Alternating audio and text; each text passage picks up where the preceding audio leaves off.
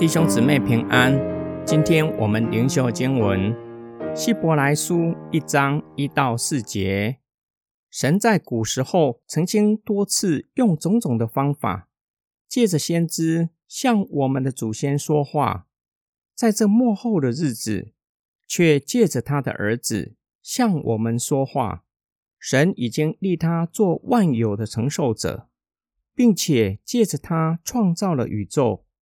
他是神荣耀的光辉，是神本质的真相，用自己带有能力的话掌管万有。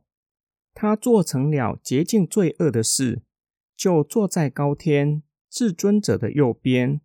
他所承受的名比天使的名更尊贵，所以他远比天使崇高。这几节经文表达启示的多样性。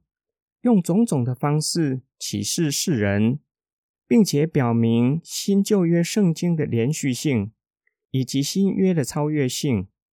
旧约时期借先知向以色列人的祖先说话，在末后的日子借着神的儿子向我们说话。说话的神透过成为肉身，直接向人说话。作者进一步说明，向人说话的神子，在他完成救赎的工作之后，神立他做承受万有的承受者。耶稣基督即将升天之前，启示门徒：天上地下所有的权柄都赐给我了。上帝并且借着圣子耶稣基督创造了宇宙万物，他是上帝荣耀光辉的本体，就是上帝的本身。神的儿子显明，唯有上帝独有的性情与崇高、庄严和圣洁。救赎的工作格外显明上帝的慈爱和怜悯。神已经立他的儿子承受万有，神的儿子就以带有能力的话掌管万有。他以说话的行动创造宇宙万物。神的儿子的话带有能力。以此管理万有，让万有可以朝向上帝创造的目的前进，荣耀上帝的名。作者已经说明，神儿子在创造、管理或维护的工作之后，说明神的儿子救赎的工作，他亲自做成洁净的工作，就是透过他在十字架上的死，以他的血洗净罪恶的事。神的儿子完成救赎的工作，就升天，坐在父的右边，被高举到至圣、至尊、至荣的地位，远比众天使尊贵与崇高。因此，神的儿子是世人应当敬拜的对象。今天经文的默想跟祷告，上帝借着主耶稣基督创造宇宙万物，亚当堕落后，罪进入世界。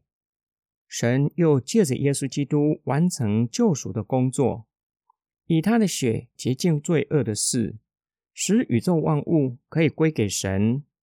宇宙万物又是为主耶稣基督造的。创造的工作完成后，主耶稣掌管万有，就是透过他的话语，让宇宙万物可以朝向上帝创造的目标。换句话说，耶稣基督不仅道成肉身。有一段时间进入人类的历史，完成救赎工作，即使复活升天，依然继续引导人类的历史。我们知道耶稣基督引导人类的历史，对我们有什么样的重要性？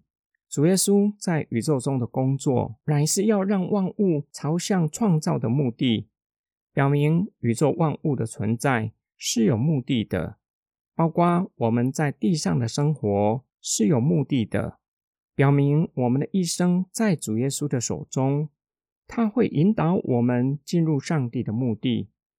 这样的真理教导我们要顺服主耶稣的带领，才能完成上帝要在我们身上所要成就的旨意。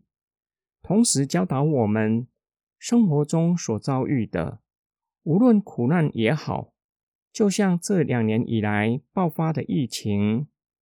或是欢乐也好，都是有意义的，为要让我们更认识神，以至于得救。更明白上帝的旨意，也教导我们，唯有主耶稣基督才是配得我们敬拜的对象。要将一切颂赞都归给坐在宝座上的主耶稣基督。我们一起来祷告：爱我们的天父上帝，你借着主耶稣基督创造宇宙万物，又借着基督救赎我们。你以你的大能托住万有，使我们即使在肺炎疫情底下，也有从神来的平安。相信生命在你的手中。若没有主的许可，连一根头发也不会掉在地上。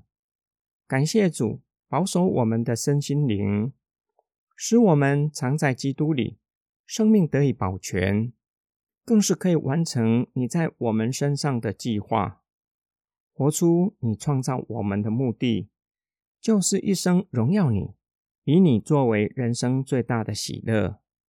我们奉主耶稣基督的圣名祷告，阿门。